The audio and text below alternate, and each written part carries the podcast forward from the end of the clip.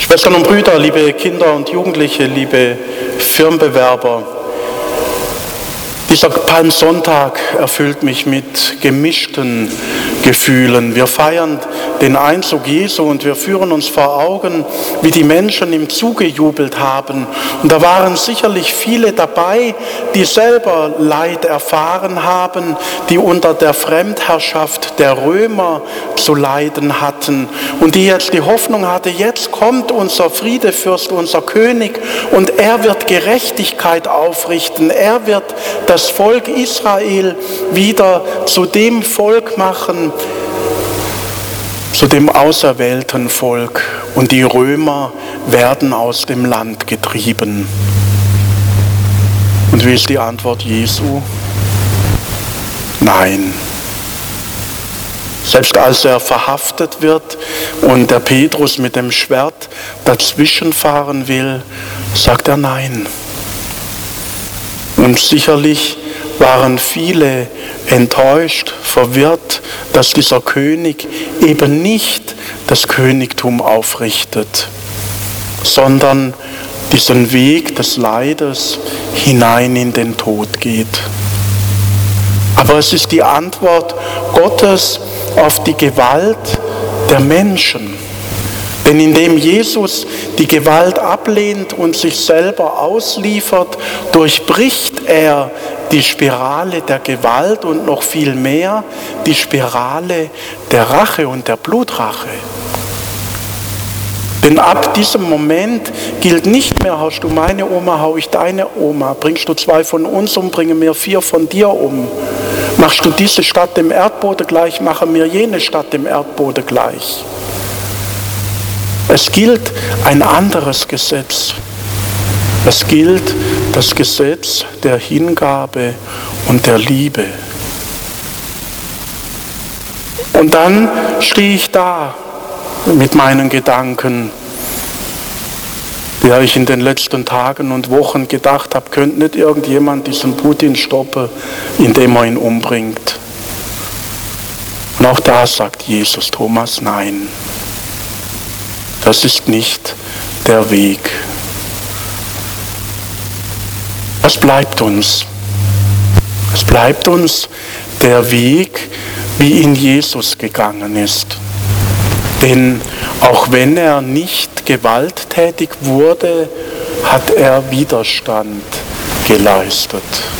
Bis zum Schluss blieb er dem, was sein Auftrag war, treu. Bis zum Schluss hat er nicht der Gewalt Raum gegeben, sondern der Liebe. Und wenn ich mir das vor Augen führe, sind plötzlich noch andere Menschen da, die bei ihm stehen. Da fällt mir ein Mahatma Gandhi ein, der die koloniale Fremdherrschaft durch gewaltlosen Widerstand gebrochen und aus dem Land verjagt hat. Da fällt mir ein, wie ganze, ein ganzes Volk auf die Kleidung, die mit Wolle aus Indien in England gewebt wurde und dann teuer in Indien verkauft wurde, auf Kleidung verzichtet hat, um so diese Vorstellung, diese Marktherrschaft der Engländer in Indien zu zerbrechen und sie im Nerv, nämlich in ihrer Wirtschaft, auch im Heimatland zu treffen. Da fällt mir Nelson Mandela ein, der noch im Gefängnis Widerstand geleistet hat ohne Gewalt und so mit dazu beigetragen hat, dass in Südafrika Freiheit möglich wurde. Da fällt mir Martin Luther King ein, der davon träumte, dass schwarze und weiße Menschen ohne Groll und ohne Hass in einem Land zusammenleben, miteinander feiern, miteinander suchen, was dem Volk, den Menschen dient und der dafür gestorben ist. Da fällt mir Oscar Romero ein, der in El Salvador sich auf die Seite der Entrechteten gestellt hat, der seine Priester und die Ordensleute immer wieder gemahnt hat, nicht einen Weg der Gewalt zu wählen.